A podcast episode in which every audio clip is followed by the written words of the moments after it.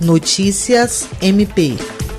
O Ministério Público do Estado do Acre obteve perante a segunda vara do Tribunal do Júri da comarca de Rio Branco a condenação de André Nascimento dos Santos pelo crime de homicídio qualificado consumado contra a jovem Lucilene da Silva Matos e tentativas de homicídio contra outras quatro vítimas, entre elas uma criança. O crime ocorreu no dia 18 de janeiro de 2017, no bairro Jacarandá, em Rio Branco, quando o réu efetuou disparos de arma de fogo contra as vítimas, que estavam em frente a uma casa.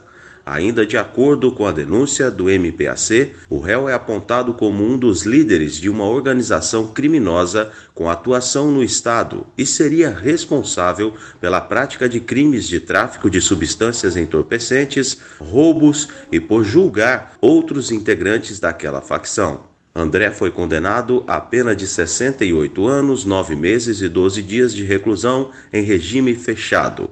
William Crespo para a Agência de Notícias do Ministério Público do Estado do Acre.